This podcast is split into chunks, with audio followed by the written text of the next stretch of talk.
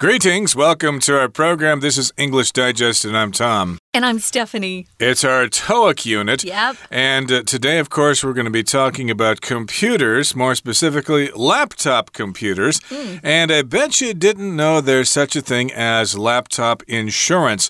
I did not know there was such a thing. I don't really use a laptop computer myself, but if I did use a laptop computer, I might consider buying laptop insurance. Uh, I only use laptops. I've only bought laptops for the past, I would say, 18 years. Uh, they're just easy to get around, carry around. Sometimes I had to take them outside of my home, but. I also don't buy the expensive kinds. So I know I have friends who buy the the Mac laptops, which are very expensive. Um, I tend to buy a new laptop every year or year and a half because by the time a year and a half is over, I've done something to it. Uh, It's either got a virus or I've broken something or I spilled pop on the keyboard, you name it. So, we're going to talk about insurance. I just didn't think buying the insurance was worth it because I really wasn't spending very much on my laptop anyway. And I knew I'd be getting a new one pretty soon. I wonder if there's such a thing called PC insurance or insurance for your smartphone. You never know, but uh, today we are going to be learning about laptop insurance. And we have a conversation between Winnie and Bobby. And Bobby's laptop computer was recently stolen, so he's in the market for a new one. Uh, let's find out what this is all about. Let's listen to the conversation now, and we'll be right back to talk about it. Welcome to Ernie's Electronics. Do you require assistance with anything in particular today? Yes, I certainly do. My laptop was recently stolen from the laboratory where I work, and I'm contemplating purchasing a new one. Well, you've come to the right place. We actually have a 50% discount on this new model for a limited time. In addition, we can insure your new laptop against any unfortunate accidents you may have in the future. Wow, that's a phenomenal price for the laptop. I'm unfamiliar with laptop insurance, though. Can you elaborate on that? Sure. This insurance protects your laptop against unforeseen accidents and reduces or eliminates most maintenance costs. The coverage includes incidents like liquid spills, battery damage, and theft. You can even bring in a cracked screen and will replace it for a fraction of the normal cost. That's delightful. But I bet this insurance plan is extremely expensive. What's the cost? The price is actually quite reasonable. It's merely 500 NT dollars each month. But if you commit to one year of insurance and pay up front, you'll get a 10% discount. That's quite a bargain. Let me think about it and get back to you. Okay, just don't take too long to consider the offer. I'd hate to see you miss out on this fantastic deal. Thanks. I'll think about it and come back once I've made up my mind. Now, just in case you didn't understand a lot of things in that conversation, that's what we're here for. We're going to explain things to you now. So, in today's lesson, we are learning about laptop insurance. And Bobby's in the market for a new laptop computer, but uh, he's also going to learn about something called laptop insurance. And since I've never owned a laptop computer myself, I don't know what this is, and it's educational for me today. Uh, and uh, we'll talk about it as we continue with our lesson. So, Winnie begins the conversation, I guess Bobby has entered this store, and she says, Welcome to Ernie's Electronics. Do you require assistance with anything in particular today? That's one way you could greet a customer. That's actually quite long and kind of complicated. What you most likely will hear is, uh, Can I help you? What can I do for you today? Something like that. How can I help you? So, yeah, it's a, a very formal uh, inquiry, I guess. But she works at this electronics store that obviously sells computers. So, Bobby says, Yes, I certainly do, because he does have something in particular he wants to buy. He says, My laptop was recently stolen from the laboratory where I work.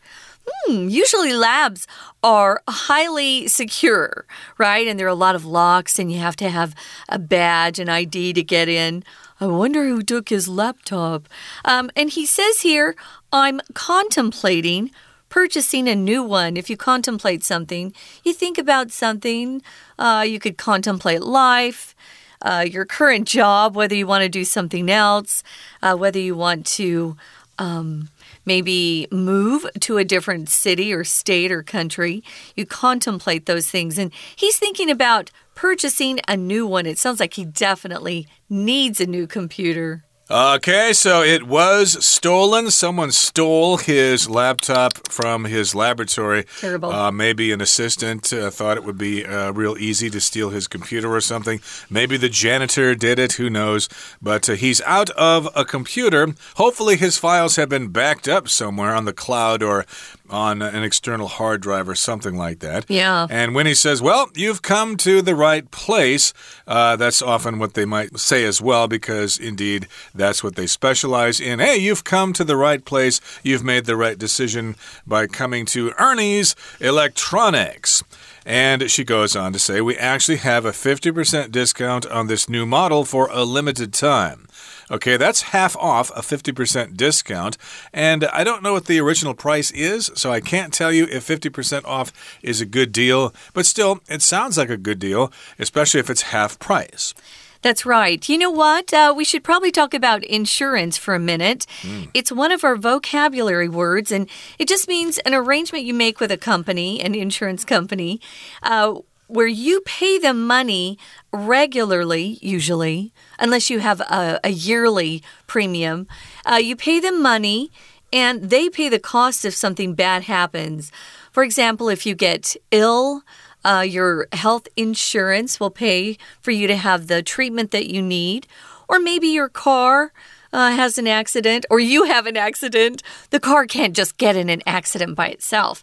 Um, you usually have car insurance that will pay for damages to your car and maybe to the other person's car that was involved. So that's how insurance works. It's uncountable, so don't say insurances. That would be wrong, guys. Right. And sometimes you may hear someone say insurance with the accent on the first syllable, but most people say insurance. I'd like to buy some fire insurance for my mm -hmm. house, for example, or uh, life insurance uh, is a way to, you know, save for your future. True. There are various types of insurance out there mm -hmm. that you could consider buying. And again, Winnie says they have a 50% discount on a new model, but it's only for a limited time. Act now or it will be too late. And she goes on to say, in addition, we can insure your new laptop against any unfortunate accidents you may have in the future. So insurance is the noun, and the verb would be to insure. You buy insurance to insure something. And you can also pronounce that insure.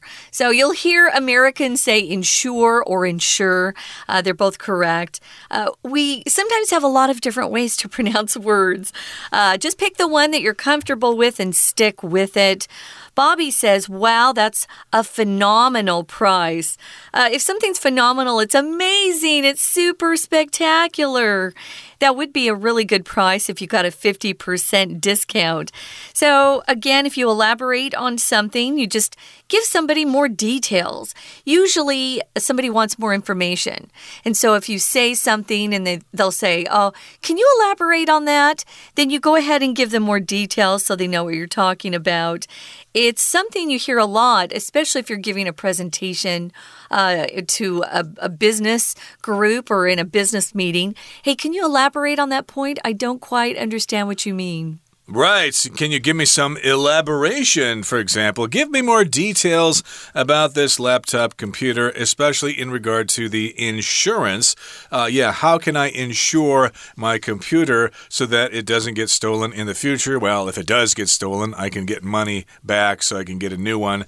I suppose that's what the insurance uh, should uh, provide. And Winnie says, sure. And she goes on to elaborate about this insurance policy. She mm -hmm. says, this insurance insurance protects your laptop against unforeseen accidents and reduces or eliminates most maintenance costs.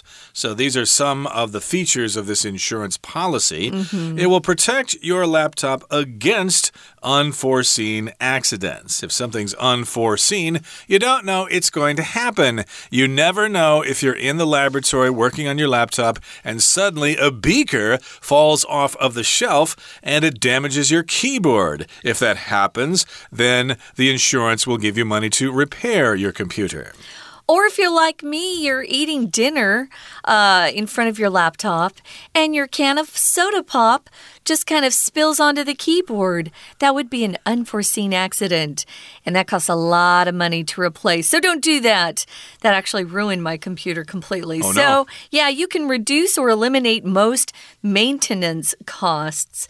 Maintenance is when you're. Uh, taking care of something, you maintain it so it stays in pretty good condition. You uh, will want to maintain your, your car, for example, put some oil in it, check the tires, make sure everything's okay. So it's the repairs. Uh, maybe you have maintenance costs uh, at your building, your apartment, where you want to pay for some new uh, furniture, some painting, anything that's necessary to keep something in good condition. conditions would include maintenance costs. Now, coverage is just what uh, protection the insurance company gives you. That's what they're offering you. And I told Tom before we started, I, I found out that the British don't use coverage, they use cover. So, health care cover, which is different from uh, American uh, phraseology. We use coverage. So, yeah, you need to check and see what exactly your insurance policy covers, what coverage it contains. Not all of them are the same. So, she says here you can even bring in a cracked screen that's your monitor. Uh, on a laptop, it's connected to your computer. And she says, we'll replace it for a fraction of the normal cost. A fraction, of course, is a division of a larger number. Uh, for example, one half, one third, one quarter, etc. Those are fractions. And sometimes this does happen because with a laptop computer, you're carrying carrying it around, mm -hmm. and there's the possibility that you might drop it or drop something on it, and that could damage the screen, and you will crack the screen. Uh, this often happens to smartphones as well. Sometimes we drop our phones and we crack the screen. Crack there is a verb, so if it's cracked, that means it has a crack in it, or more than one crack. Mm -hmm. Perhaps you might have a cracked windshield in your car, for example, if uh, you were driving in the country and a bird flew into your window and you cracked your windshield. So, again, that's one thing that will be replaced for a small price. It will be for a fraction of the normal cost. So, if you wanted to replace the screen, maybe it's going to cost you, oh, I don't know, 10,000 NT dollars or something like that. Uh, if you have this insurance, then they'll replace it for a fraction of that cost, maybe two or 3,000 NT dollars.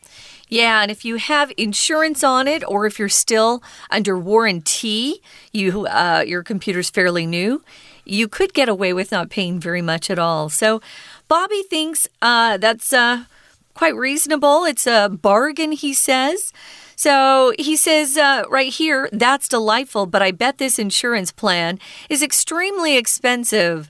Yet the more coverage that your policy offers, we call it an insurance policy, the more coverage that it, it contains, the more expensive it is. That's just how life is. So he wants to know how much it costs. So Winnie breaks down the cost, she says the price is actually quite reasonable. It's not too much. It's merely, and merely here just means only. It's not very much. It's merely 500 NT dollars each month. But if you commit to one year of insurance and pay up front, if you pay in advance, you're paying up front. You'll get a 10% discount. I think it's still kind of expensive, Tom. Okay, yeah, like I said, I've never had a laptop computer before, so I don't know if this is worth it or not. But yes, if you agree to this promise here of committing to one year, well, then you will get a 10% discount. So do your addition, what's 12 times 500, and then uh, take 10% off of that, and that will be the price for one year of laptop insurance. Now, here's what Bobby says Hmm, that's quite a bargain. Let me think about it and get back to you. So here, bargain can be both a verb and a noun. Here it's being used as a noun. It just refers to a good price. It's a reasonable price. It's a good discount. Uh, you can say that if you feel like you got a good deal on something. Oh, that's quite a bargain. It's really worth the price. I only had to pay this much money for such a great product, so indeed it was quite a bargain. And of course, also, as I said, bargain can be used as a verb. Uh, for example, if you're traveling sometimes and you want to buy, oh, I don't know, maybe some article of clothing or something, mm -hmm. a sweater, yeah. and the vendor says it's going to cost you uh, 100 US dollars. Oh, that's too expensive. So you'll have to bargain for a lower price. I'll give you $50 for it. Oh, that's too low. How about 95? Oh, that's too high. So you're bargaining back and forth. Some people really like to do that. Uh, you can also call this um, this action, I guess, between two people, a buyer and a seller. You can say they're haggling over a price. H A G G L E, haggle to haggle to bargain. Uh, sometimes you'll hear, "Oh, we're." We're selling things at a bargain basement price. So it's the lowest you could possibly imagine. So, yeah, if you're looking for some bargains, you're sure to find them around here, that's for sure. But Bobby comes back and says, Yeah, that's quite a bargain. He thinks it's a good deal. So he wants to think about it and then get back to her. Of course, Winnie's a good salesperson. She says, okay, just don't take too long to consider the offer. I'd hate to see you miss out on this fantastic deal. If you miss out on something, you miss an opportunity. You let an opportunity pass you by. And usually, with these good sales deals and, uh, you know, discounts, they don't last forever there's usually a, a period of time where things are on sale. So you want to make sure you get that uh, discount at least if you're going to buy the computer. I think he's uh, still probably wanting to look around. But uh, they also might say, act now. Uh, you know, supplies are limited, so if you don't act now, you might miss out. Yeah. So, indeed, you better take advantage of this bargain. That's what Winnie appears to be doing. But Bobby is a smart shopper, mm. and he says, Well, you're not going to rush me. You're not going to force me to make a purchase that I'm not certain about. He says, I'll think about it and come back once I've made up my mind. So he's willing to risk the, the possibility of the insurance deal uh, no longer being valid if he waits too long. Mm -hmm. uh, he just wants to think about it. Sometimes you do have to learn how to handle yourself with salespeople because, hey, they want to make a sale and uh, they try to uh, get you to say yes, even though you don't really want to. Yeah, so they put careful. pressure on you, right? Mm. Put too much pressure on you. I do not enjoy those kinds of salespeople, so I walk away. I say thank you, goodbye. Um, yeah, don't let them pressure you in pressure you into anything, but uh, don't miss out on the bargain either. Right now, we're going to listen to our Chinese teacher for a bit, and then we're going to return and talk about something we're calling discourse markers. Don't be afraid; it just sounds kind of technical, kind of hard, but it's not. Hello, everyone. 我是派老师。今天讲解的是 Unit Three。 Learning about laptop insurance 这一课是多一单元。第一天课程呈现的是关于电脑保固的部分。我相信多数听众平常都会使用电脑完成作业、工作，但不晓得大家有没有电脑故障的经验？如果有，应该都体会过维修费用造成的揪心的痛。不过，有些电脑在出售的时候，还有另外加购的保固方案，和今天的课程内容有点类似，有点类似买保险的概念。花一点钱，万一电脑真的出事了，维修费用会低很多，甚至于免费替换零件。Without further ado，我们一起看看今日课程内容的学习重点。一开头，Winnie 就先问了客人 Bobby，他说。Do you require assistance with anything in particular today？好，请同学注意到，这是在问客人说需不需要协助啊？Assistance with 什么事情？你需要哪方面的协助？好，那客人 Bobby 就明确的指出来，他到底想做什么？I'm contemplating purchasing a new one。好，那这里的 contemplating 要请同学特别注意，其实呢就是 consider。 Think about，我正在想，在考虑要买一台新的电脑。那 Winnie 这个店员，诶，他很会做生意哦。他就说：“Well, you've come to the right place。”好，请同学呢可以把这句话学起来。虽然是很简单的英文，可是如果我们是在服务业，客人听到这句话就会觉得：“诶，我真的来对地方了。”You've come to the right place。那紧接着呢，他就告诉客人 Bobby 说：“为什么来对地方？”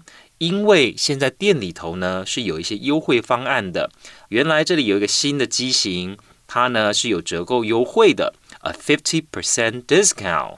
不过 for a limited time，但是它是限期的优惠。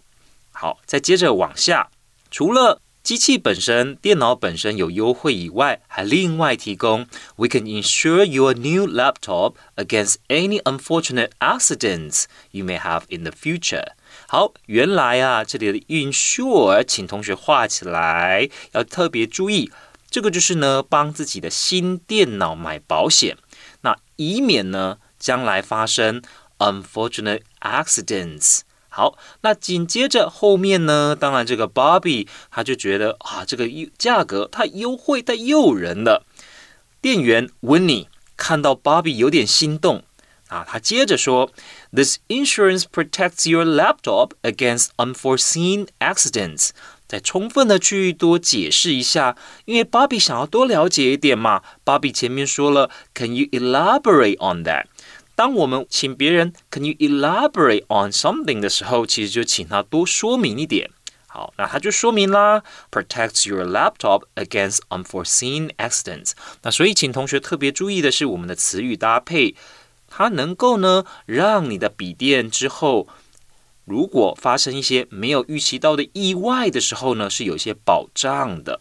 好，那接下来就说了，那这样子的保险有哪些功能呢？This reduces or eliminates most maintenance costs。好，所以我们知道说维修是需要花费的，maintenance costs，那可以降低，因为你买了保险。所以呢，保险会有部分的给付，那甚至于呢，有一些可能呢，一毛钱都不用自己出。好，所以 eliminate 指的呢，就是完完全全的消除掉。那比方说，像呃，近期呢，在武汉肺炎疫情之后，很多国家都面临了很严重的通货膨胀的问题。那很多国家就会寄出一些政策，希望能够呢。打消这些通货膨胀的现象，所以我们就会说，a policy that would eliminate inflation。那当然，这政府最希望呢，能够把通货膨胀压制到可以接受的程度。好，接下来我们往后看，the coverage includes，请同学把这个 coverage 画起来，要特别注意哦。这个 coverage 所指的就是给付的范围，保险给付的范围，包括后面的这些事情。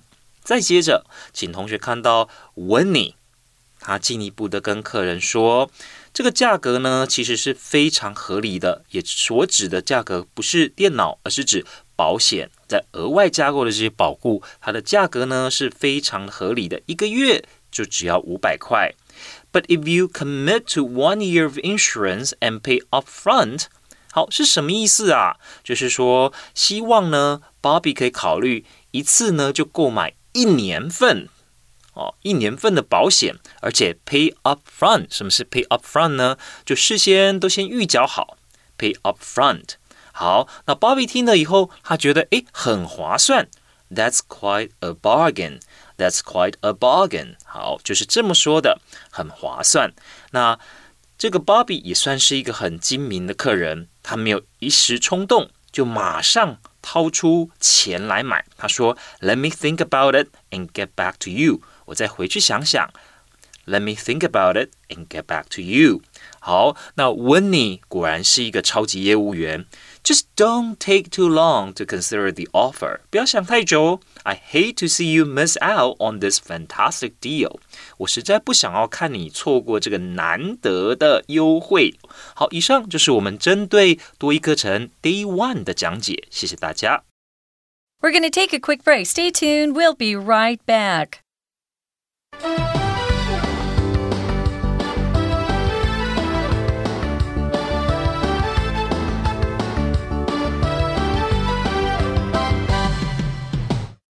Okay, everybody, welcome back. We're going to continue with our lesson and we're going to talk about something called discourse markers, which are words that you use for transitions in conversation when you want to uh, interrupt an uncomfortable silence or if you simply want to change the subject, Yeah. you can use these words. Like in our conversation, Winnie says, Well, you've come to the right place. So she wants to kind of uh, get Bobby ready for her sales pitch.